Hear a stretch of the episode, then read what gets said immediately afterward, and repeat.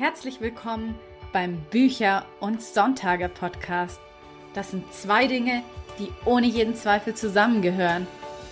Ich bin Julia Zieschank, Autorin von Jugend- und Liebesromanen. Mehr über mich und meine Bücher sowie spannende Extras findest du auf meiner Website unter juliazieschank.de. Und jetzt wünsche ich dir ganz viel Spaß mit der heutigen Episode.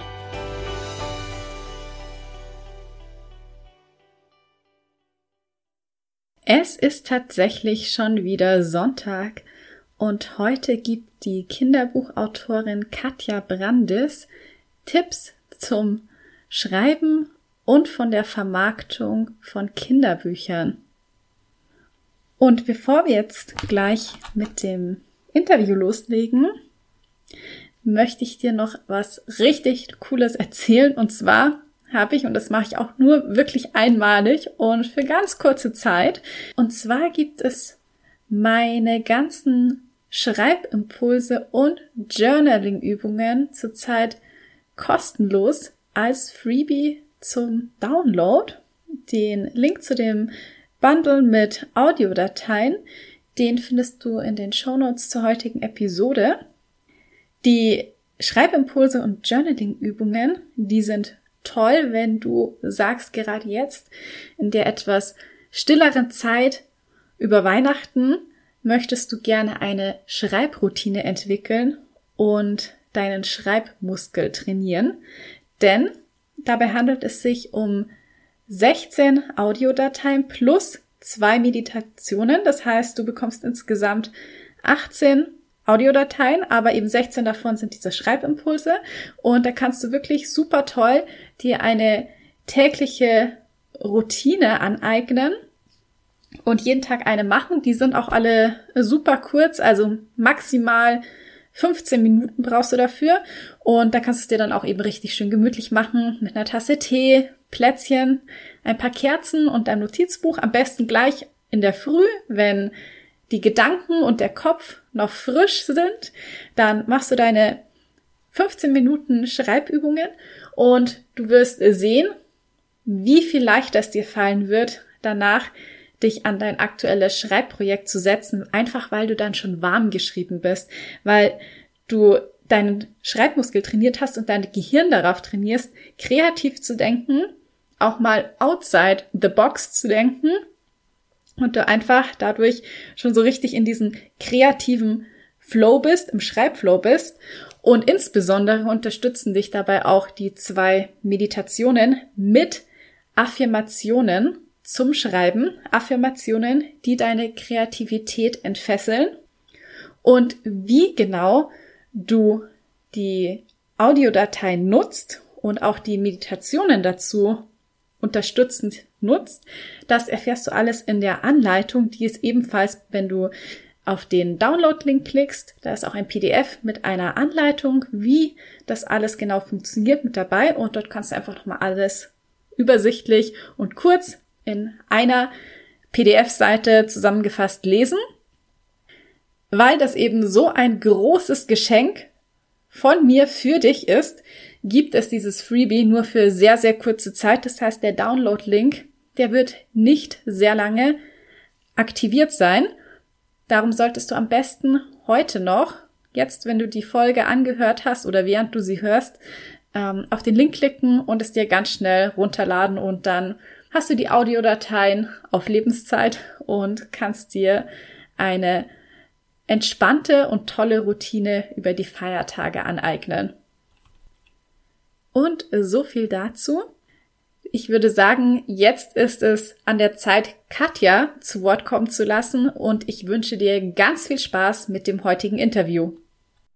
Hallo, liebe Katja, ich freue mich sehr, dich heute im Podcast begrüßen zu dürfen. Grüß dich, Julia. Und heute geht es ja darum, wie man erfolgreich Kinderbücher schreibt. Und da bin ich bei dir genau richtig, denn du hast ja bereits über 70 Bücher veröffentlicht, was ich wirklich sehr beeindruckend finde. Vielleicht kannst du einfach mal kurz erzählen, was so deine wichtigsten ja, Erkenntnisse, Learnings da im Laufe der Jahre waren. Also ich musste tatsächlich erst lernen, für verschiedene Altersgruppen zu schreiben, weil also von Natur aus in Anführungszeichen habe ich Roman ab zwölf geschrieben. Und dann äh, kam aber dann der Wunsch zum Beispiel vom Verlag, äh, ja, schreib doch mal einen Roman ab zehn. Und da habe ich mich dann zum Beispiel in die Bibliothek begeben und habe ganz viele Romane ab zehn gelesen und einfach geschaut, wie ist die Sprache, wie ist der Umfang, wie sind die Plots aufgebaut und sowas. Also da habe ich das gelernt und dann, als mein Sohn zur Welt kam, Bilderbuch, das musste ich tatsächlich auch richtig lernen. Da hat mir die Verlagslektorin sehr geholfen, mit der ich zu dem Zeitpunkt schon Kontakt hatte. Aber auch da habe ich so gemacht, dass ich einfach wahnsinnig viele Bilderbücher mir angeschaut habe in der Bibliothek. Und danach wusste ich ungefähr, okay, jetzt gibt es zwölf Doppelseiten und man musste es so drauf verteilen. Aber die Lektorin hat mir auch viele Tipps gegeben. Und äh, Vorlesebuch, das äh, habe ich dann vor ein paar Jahren auch entdeckt und die Zielgruppe ab acht habe ich zum ersten Mal jetzt in diesem Jahr was veröffentlicht. Also ich habe mir das so nach und nach so ein bisschen erobert, die verschiedenen Altersgruppen.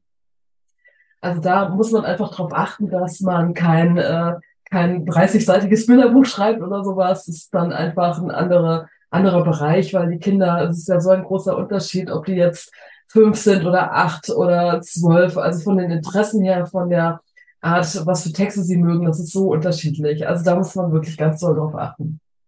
Ich habe ja bisher nur Jugendbücher geschrieben, aber kannst du da mal so ein bisschen abgrenzen? Was würdest du denn sagen, unterscheidet jetzt so stilistisch ein Kinderbuch von einem Jugendbuch?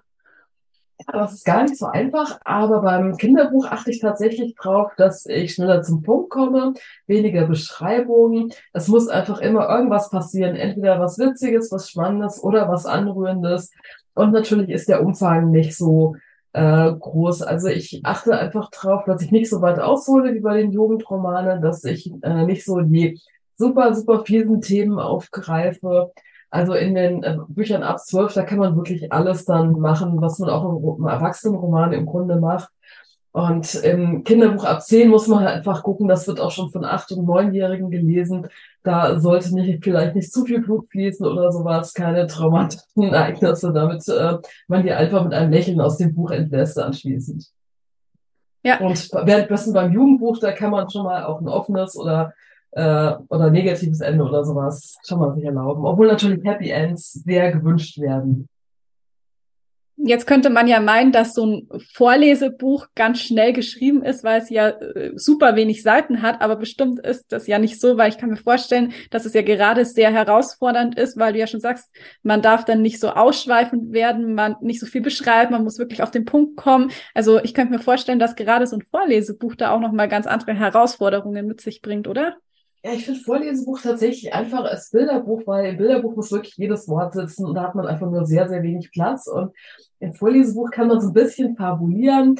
Da muss man halt mal so eine Geschichte schreiben, die dann der Goldstandard ist, weil dann hat man den Ton gefunden und dann weiß man ungefähr, wie die Länge sein soll. Da muss man sich überlegen, wie viele Geschichten sollen in den Band rein oder wie viele Kapitel dann, also dass man den Umfang schon so ein bisschen plant und da muss man die Welt entwickeln und die Figuren, aber danach, also ich finde es dann wirklich, äh, wirklich sehr vergnüglich, so ein Vorlesebuch zu schreiben. Und also ich mache das in, das ist natürlich jetzt schmerzhaft für manche, die noch damit kämpfen, aber ich mache das in zwei Wochen, weil ich einfach schon recht viel Erfahrung habe. Aber man kann sich auf jeden Fall so viel Zeit nehmen, wie man braucht. Und man sollte aber nicht endlos dran rumdoktern, sondern irgendwann sagen, okay, das ist jetzt so, wie es mir gefällt und ich gebe es jetzt an Testleser und vielleicht auch mit echten Kindern, das ist auch immer sehr von Vorteil, weil erst wenn man es mit der Zielgruppe getestet hat, weiß man dann, ob die Kinder mitgehen, ob sie lachen, ob sie mitfiebern und ob ihnen die Story gefällt. Also das rate ich auf jeden Fall, das mit echten Kindern zu testen, wenn man selber keinen passenden Alter hat kann man sich ja auch welche ausleihen von Freunden, von Verwandten. Und wenn man auch da keine Kinder im Umkreis hat, dann kann man tatsächlich auch mal in der Schule nachfragen, hey, kann ich mal bei euch eine Lesung halten oder im Kindergarten, je nach Altersgruppe, kann ich mal für eure Gruppe hm, hm, was vorlesen, so ein Viertelstündchen und dann einfach gucken, wie die reagieren, welche Gags sie gut finden, worauf sie nicht abfahren, was sie nicht kapieren und so weiter. Kann ja auch sein, dass man noch zu schwer sprachlich ist, also dass man zu lange Sätze, zu komplizierte Wörter verwendet.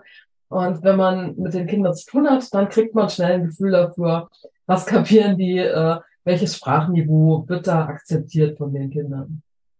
Das finde ich auf jeden Fall einen sehr guten Tipp, Kinder als Testleser zu nehmen, weil oh, gerade. Kinder sind ja auch ein super ehrliches Publikum.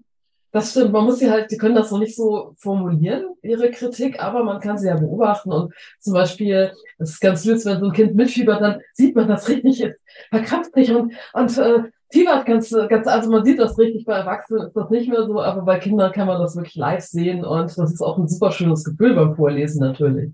Wenn man sieht, es funktioniert und es fiebert mit. Mhm. Hast du da vielleicht auch noch einen Tipp zum Thema Vorlesen, wie man es schafft, so Kinder mit der Stimme in den Band zu ziehen?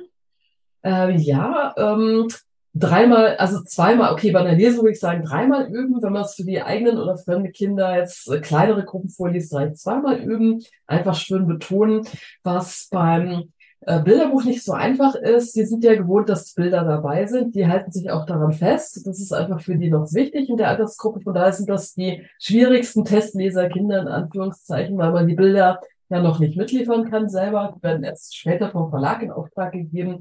Und da muss man sich schon ein bisschen anstrengen, um die auch ohne Bilder zu halten. Und ja, wie gesagt, einfach schön betonen, ein bisschen schauspielerische Elemente sind auch erlaubt und Wortspielereien und Lautmalereien, zum Beispiel Peng, da ging die Bombe hoch oder Zisch. Ja, also das ist alles erlaubt. Das kann man ja auch im Buch dann wirklich so abbilden mit bunten Buchstaben, großen verschiedener Größe und Symbolen und so weiter. Also man ist da ja völlig frei. Also für die Älteren nicht mehr ganz, aber selbst ab acht, ab zehn, da kann man noch mit solchen, äh, solchen Elementen arbeiten. Es sollte möglichst lebendig sein. Da merkt man einfach, dass man auf viel Dialog achten muss, damit die Kinder dranbleiben. Dann ist es auch möglichst lebendig, wenn man auf Dialog geachtet hat. Was gibt es denn so beim Aufbau einer Geschichte da zu beachten? Also benutzt du da auch die Heldenreise zum Beispiel als ähm, Handlungsbogen oder wie baust du deine Geschichten auf? Also bewusst benutze ich die Heldenreise nicht. Die ist ja auch schon wirklich gut abgehangen oder abgegriffen, sondern ähm, ich überlege mir etwas über die Hauptfigur. Wer ist das? Was für Probleme hat er oder hat sie? Und wie kann er diese Probleme meistern? Was kann er dabei oder er sie erleben? Wer sind die Freunde und Verbündeten? Wer sind die Gegenspieler? Und äh, daraus, äh, dann lasse ich mich in die Verästelung der Geschichte reinfallen und aktiviere meine Fantasie und da kann man wirklich auch die, im Kinderbuch kann man ja die wildesten Sachen auch einbringen, was die Fantasie angeht. Das, das gefällt mir besonders gut am Kinderbuch, dass man wirklich richtig schön rumspinnen kann. Das mag ich sehr. Und dann kommen auch die schrägsten Sachen dabei raus und das geht dann weit über die Heldenreise hinaus und dann kann man sich auch wirklich austoben. Und vom Aufbau her sollte man ähm, eher schauen, dass man die Drei-Akt-Struktur so ein bisschen macht, dass man sagt, okay, bisschen Einführung, aber wirklich schnell zum Punkt kommen. Es muss wirklich ab dem ersten Satz was passieren oder irgendwas, was die Aufmerksamkeit der Leser fesselt. Dann zum Höhepunkt hinleiten, der Mittelteil. Das muss wirklich, da muss man dranbleiben wollen als Leser und dann das langsam in den Schluss ausleiten. Also von daher ist die Dreiaktstruktur wirklich wichtiger als die Heldenreise. Hm, Gibt es eigentlich auch so ein verbindendes oder zentrales Element in deinen ganzen Kinderbüchern? Naja, also jeder Autor, jede Autorin hat ja so Kernthemen oder Lieblingsthemen. Also zum Beispiel, ich hatte mal so eine Phase, wo ich mich für ungewöhnliche Kindheiten interessiert habe. Da habe ich über ein Mädchen geschrieben, das nicht nur bald Kindergarten, sondern sogar in der Waldschule war. Und äh, wie die dann später sich im Regenwald bewähren musste, auf einer sehr schwierigen Mission. Oder ein Junge, der in der Tiefsee mehr oder weniger aufgewachsen ist, ein Ruf der Tiefe. Dann Freundschaft ist so ein Element, was mich sehr interessiert, die unterschiedlichsten Formen von Freundschaft. Und also es gibt ganz viele und die Elemente, die auch immer wiederkehren, sind halt Natur, also und Tiere, weil ich halt wahnsinnig naturverbunden bin. Und äh, Zusammenhalt, Freundschaft, das kommt einfach immer wieder. Und das Thema Meer es liegt mir auch sehr am Herzen. Deswegen wirst, wirst du einfach viele Katja Brandes Romane finden, in denen es um das Thema Meer geht. Und im Moment habe ich halt so eine Fantasy-Phase, wo ich wahnsinnig gerne Fantasy schreibe und mich in die unterschiedlichsten Welten reinwerfe und mir vorstelle, wie das dort ist und wie es sich anfühlt, dort zu sein und was kann da alles so los sein. Das macht mir gerade sehr viel Spaß. Ja, das klingt auch echt schön. Hm, was mich noch total interessieren würde, ist, wie schreibt man denn Dialoge, die quasi kindgerecht und authentisch klingen und jetzt vielleicht nicht viel zu schlau, sage ich mal, für eine, keine Ahnung, Achtjährige? Ja, klar, klar. Also da muss man wirklich drauf achten, dass man nicht aus der Erwachsenenperspektive das macht, sondern wirklich auch mal zuhören, wenn Kinder reden. Also wirklich erstmal ganz viel aufnehmen, bewusst zuhören, auch zum Beispiel, wenn man über Jugendliche schreibt, mal in der S-Bahn oder im Café oder bei McDonalds oder so, einfach mal zuhören, wie reden die. Und dann wirklich, wenn man das hinschreibt, nicht das erst Best hinschreiben, was einem gleich einfällt, was, das ist das Abgenutzte und das Uninteressante, sondern einfach mal überlegen, wie könnte man diesen Dialog jetzt etwas ungewöhnlich drehen, oder? Wie könnten wir sich vielleicht auch missverstehen und aneinander vorbeireden, oder wie könnten wir sich gegenseitig verulken oder herausfordern? Einfach, dass so ein bisschen, bisschen Zing drin ist. Also auch, auch durchaus im normalen Dialog auch Konflikte einbauen. Der eine möchte das eine, der andere möchte das andere. Wie gehen jetzt damit um und versuchen sich zu überzeugen? Und wenn die beiden vielleicht sogar noch witzig sind, also dann ist es natürlich am allerbesten, weil Kinder lieben witzige Dialoge oder generell witzige Texte. Wenn man jetzt nicht so lustig drauf ist, auch kein Problem. Es muss nicht witzig sein. Aber wenn man was kann, unbedingt einbringen. Die Kinder lieben das sehr. Ich stelle mir das total schwer vor, sich jetzt als Erwachsene wieder in so einen Kinderkopf hineinzudenken. Wie ist es denn bei dir? Also du hast jetzt schon gesagt, dass du dich schon viel mit Kindern auch umgibst und dann gut zuhörst, aber hast du da trotzdem manchmal Schwierigkeiten, dich da hineinzuversetzen? Also ich merke halt, dass mein eigener Sohn, für den habe ich ursprünglich angefangen mit Bilderbuch und dann ist er quasi so mitgewachsen und Jugendbuch habe ich immer geschrieben und dann, dass ich halt irgendwann aus der Phase auch raus bin. Zum Beispiel schreibe ich jetzt keine Vorlesebücher mehr und nicht für die ganz Kleinen schreibe ich auch nicht mehr, weil mein Sohn ist jetzt 16, der ist einfach da raus und ich bin da auch mit raus quasi. Und ich finde das total faszinierend, was für Wörter und Begriffe der aus der Schule mitbringt und ich ähm, erlebe halt zu meiner äh, peinlichen Verstörung, dass ich die auch benutze, diese Begriffe. Und ich muss halt eher aufpassen, dass ich nicht zu viel Jugendsprache verwende, weil ich das mir sozusagen von ihm ab, abschaue. Und aber es ist super nützlich, wenn man so ein Kind im Haus hat und dann einfach mitkriegt, was wird denn, wie reden die denn, was für Begriffe gibt es, ändert sich ja auch öfter mal. Sonst versteht man die ja teilweise gar nicht mehr. Also für das Jugendbuch finde ich das unheimlich praktisch, wenn man sozusagen einfach mal äh, den eigenen Teenager im Haus hat als Berater. Mhm, ja, kann ich mir vorstellen. Weil mir ging das jetzt schon letztens so, dass ich mir so dachte, äh, jetzt mit 30 bin ich schon ganz schön weit inzwischen von so einer 16-Jährigen ja auch entfernt und äh, fast schon ja, kam mir dann auch schon fast zu alt vor, um mit TikTok anzufangen, habe aber das Gefühl, dadurch jetzt wieder so ein bisschen mehr auch so in äh, Kontakt zu der jüngeren Zielgruppe zu haben, weil gerade auf TikTok sind ja viele, die so um die 20 sind und da jetzt auch wieder mehr ähm, neuen Input quasi für meine Romane zu bekommen. Ja, das ist ganz wichtig. Da kriegt man den Ton ganz schnell drauf, da weiß man, wie kommunizieren die überhaupt. Ja. Also dass man, dass man zu einer Party einen Tag vorher einlädt oder sowas, das kenne ich persönlich jetzt nicht, ja, aber mein Sohn ist das total selbstverständlich und einfach, es hat sich so viel gewandelt. Und man sollte halt möglichst nicht die Kindheit äh, beschreiben, die man selber kennt, sondern die heutige Kindheit. Sonst ist es ja ein historischer Roman. Also selbst bei dir mit 30 war das eine andere Kindheit, als du aufgewachsen bist. Ja, definitiv. Das ist mir letztens aufgefallen, habe ich einen älteren Roman von mir überarbeitet und da haben die noch einen DVD-Abend gemacht. Würde heute Gut, niemand mehr machen. Einfach, ja, man kann schon wirklich neutral schreiben, Filmabend oder statt irgendwie äh, irgendeine Message auf irgendeinem speziellen Portal, schreibt man einfach da Nachricht. Also, also man vermeidet da Markennamen zu verwenden, die dann auch ein Jahr später schon wieder out sind, äh, dann macht man es ein bisschen zeitloser. Also deswegen, deswegen schreibe ich einfach, okay, sie schauten einen Film, wie sie das machen, ist ja egal, ja. Und oder sie schicken sich die Nachricht und so und, und über welchen Kanal sie das schicken, ist dann auch egal. Aber dass Nachrichten geschickt werden, ich glaube, das ändert sich eigentlich nicht mehr so schnell. Hm, ja, das stimmt. Ist auf jeden Fall ein guter Tipp, dass man es einfach neutral formuliert, weil heutzutage ist ja auch so schnell vorlebig, die eine Plattform kommt und dann geht die nächste schon wieder. Ja, klar, deswegen bin ich auch sehr vorsichtig bei Jugendsprache, weil auch das veraltet natürlich schnell. Obwohl, wie ich mit Erschrecken festgestellt habe, cool, wird schon seit meiner Jugend gesagt. Es ist immer noch angesagt, ja. Es ist schon äh, eigentlich eine sehr langlebige Jugendsprache, aber anderes ist ganz schnell auch wieder weg oder wird gar nicht richtig benutzt und nur in den Medien breitgetreten, Begriffe, die es gar nicht richtig gar nicht richtig benutzt werden oder so. Deswegen würde ich euch raten, auf jeden Fall möglichst wenig Jugendsprache zu benutzen. Ich mache das speziell bei manchen Figuren, die ich dadurch charakterisiere, dass sie wirklich solche Begriffe einstreuen, also dass sie wirklich betont Jugendsprache. Das ist aber nur einer, vielleicht aus einer Schulklasse. Und dann habe ich ihn durch seine Redeweise auch schon so charakterisiert, dass man sofort ähm, erkennt, dass er gerade redet. Also jeder sollte ja seine eigene Sprechweise haben für den Figuren. Wenn wir jetzt gerade eh schon bei Figuren sind, wie entwickelst du denn deine Protagonisten? Also achtest du auch darauf, dass sie zum Beispiel möglichst divers sind? Also im Grunde habe ich erst seit fünf Jahren achte ich ungefähr drauf, dass die möglichst divers sind. Und vorher habe ich das einfach so intuitiv gemacht und dass ich bewusst drauf achte, das mache ich wirklich erst seit wenigen Jahren, weil ich gemerkt habe, wie wichtig es das ein Kind ist. Also von der, von der Hautfarbe angefangen, über die sexuelle Orientierung, über ob jemand äh, ein Handicap hat oder sowas.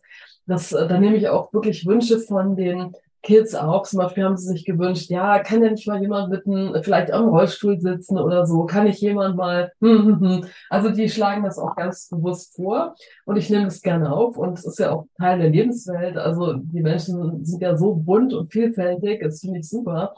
Und das, wenn mir jemand noch einen Anstoß gibt, okay, äh, hast du nicht mal jemand mit, mit der Brille auf dem Cover? Ja, das ist einfach, da waren, habe ich so viel begeisterte Zuschriften gekriegt, weil es ist tatsächlich selten, dass jemand mit der Brille auf dem Cover ist. Und da waren ganz viele sehr froh, dass ihre Lebenswirklichkeit mal abgebildet wird, weil in, ähm, in Wirklichkeit haben ziemlich viele Kinder inzwischen eine Brille, ja. Und ansonsten entwickle ich Figuren so, dass ich mir erst in, überlege, was ist das grundsätzlich für eine Person oder habe vielleicht schon einen Namen. Und dann fange ich an, über diese Person zu brainstormen mit mir selber. Also ich fantasiere dann alles Mögliche. Wie ist derjenige aufgewachsen? Was hat er für Interessen? Was für eine Familie hat derjenige?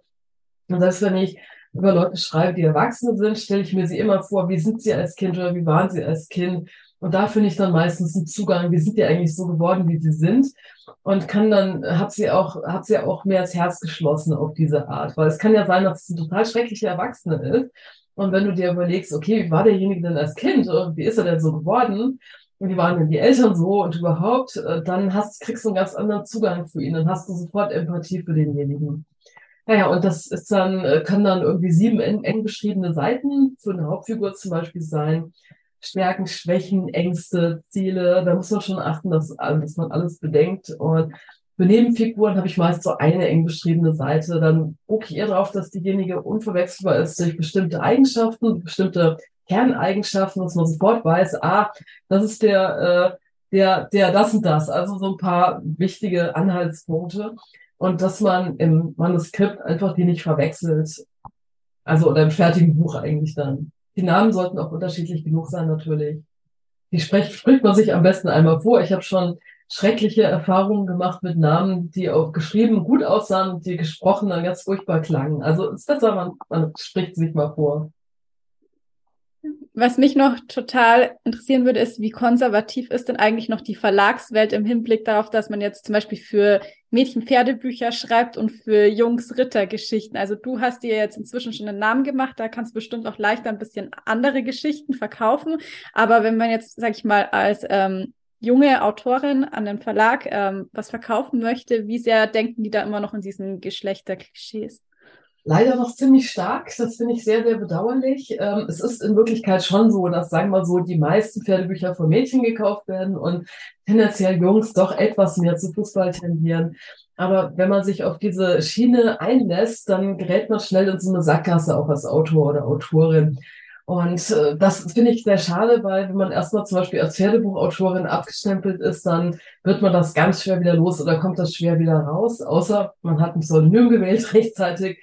Genau. Und ähm, es wird schon bei den Verlagen auch darauf geachtet, dass das Personal sozusagen äh, zweigeschlechtlich ist. Das heißt in dem Sinne, dass in Fußballbüchern sollten dann auch Mädchen mitspielen und sowas oder auch vielleicht eine Mädchenmannschaft vorkommen und umgekehrt äh, finden das Mädchen natürlich super, wenn da auch ein attraktiver Junge auf dem ähm, Reiterhof rumhängt oder einfach, dass Jungs sich einfach auch wiederfinden, weil es auch nicht nur Mädchen dort auf dem Reiterhof äh, reiten.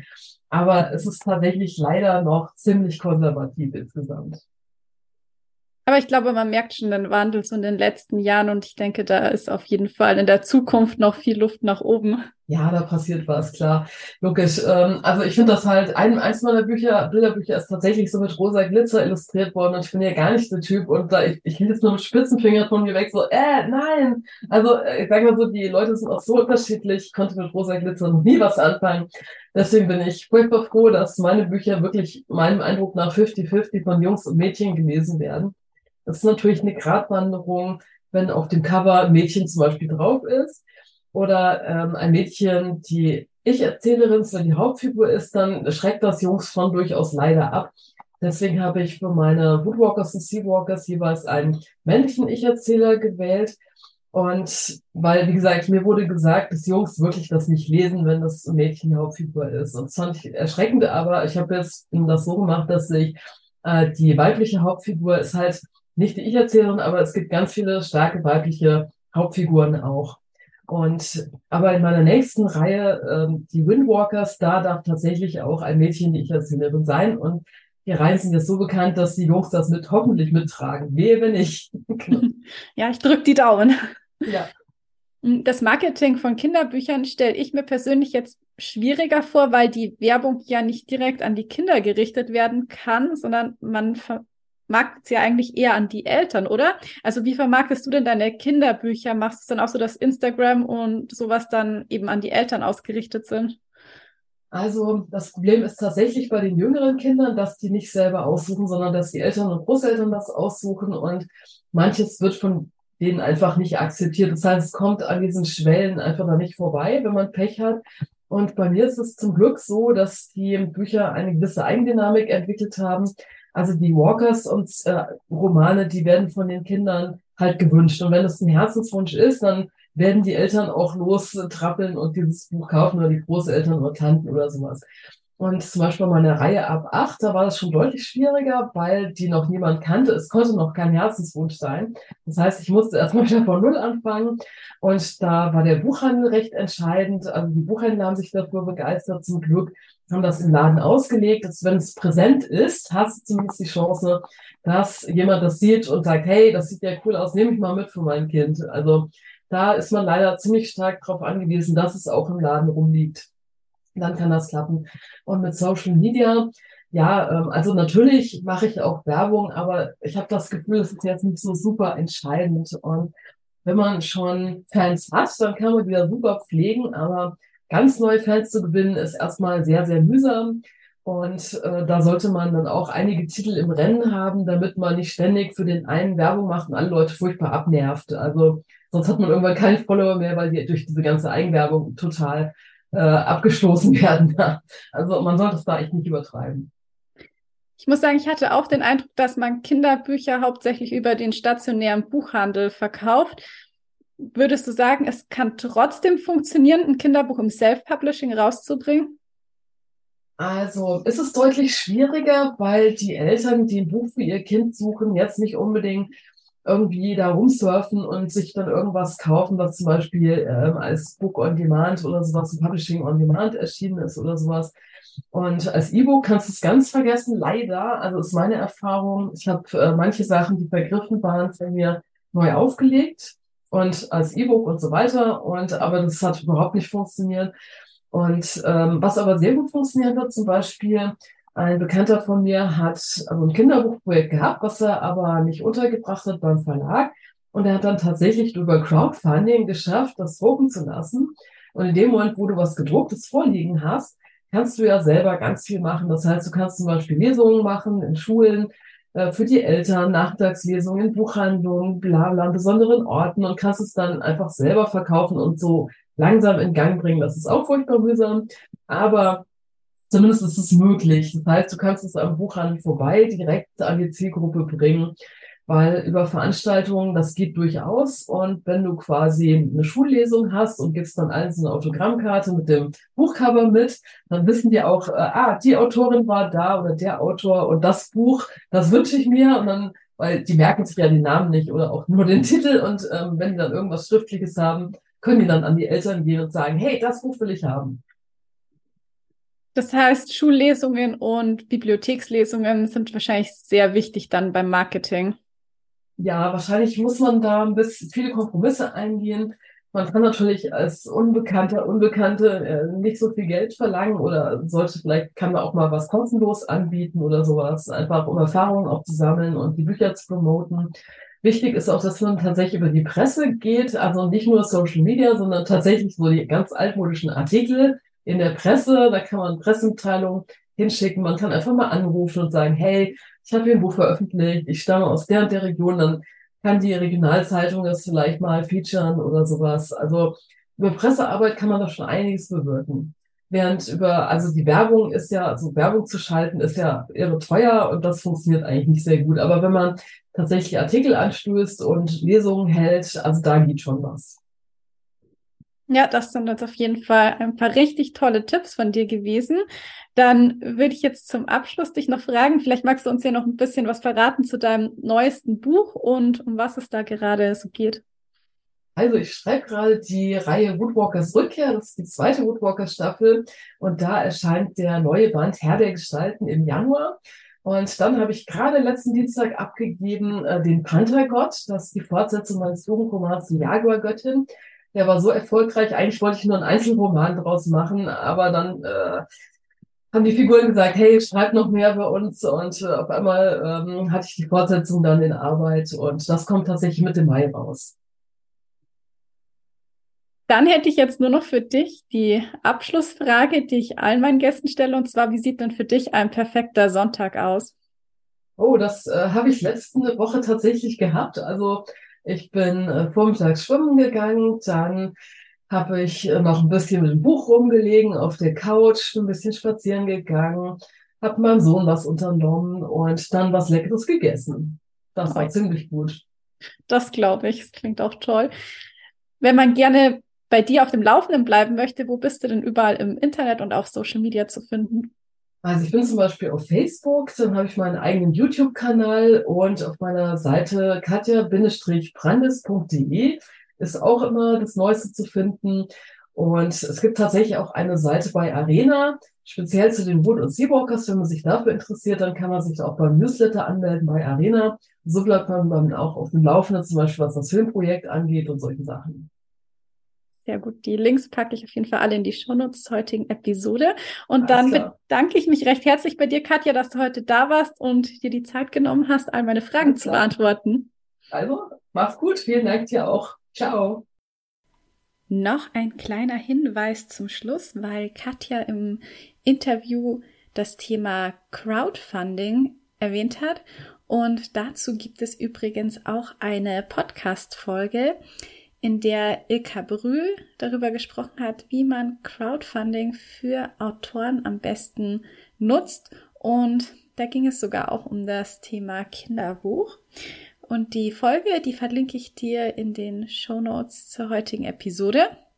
Ja, dann wie immer am Schluss noch die Bitte, falls dir die heutige Episode gefallen hat, dann teil sie doch gerne mit ein paar lieben Menschen, denn wie du ja weißt, Sharing ist Caring. Und im Gespräch habe ich auch eben schon fallen lassen, dass ich seit neuestem auch auf TikTok zu finden bin. Und zwar mit ganz vielen neuen exklusiven Videos, die es nur dort zu sehen gibt. Und die sind in gewohnter Manier alle sehr humorvoll und unterhaltsam und drehen sich rund um Autorenklischees um das Leben von Bücherwürmern. Also es sind wirklich richtig tolle Book Talk, Author Talk Videos. Und falls du auch auf TikTok bist, würde ich mich sehr freuen, wenn du mal bei mir vorbeischaust und mir vielleicht auch auf TikTok folgen würdest. Jetzt ganz zum Schluss nur noch einmal die Erinnerung an dich, dir unbedingt das Bundle zu holen mit den Audiodateien rund ums Journaling, Schreibimpulse und mit den Meditationen. Also, ich würde mich sehr freuen, wenn du demnächst deinen Schreibmuskel trainierst und eine Schreibroutine entwickelst und ganz viele neue kreative Impulse und neuen Input für deine Schreibprojekte dadurch bekommst. Den Link zu den Audiodateien findest du ebenfalls in den Show Notes. Und damit bleibt mir nur noch zu sagen, ich hoffe, du schaltest wieder ein, wenn es Zeit ist für Bücher und Sonntage. Bis zum nächsten Mal.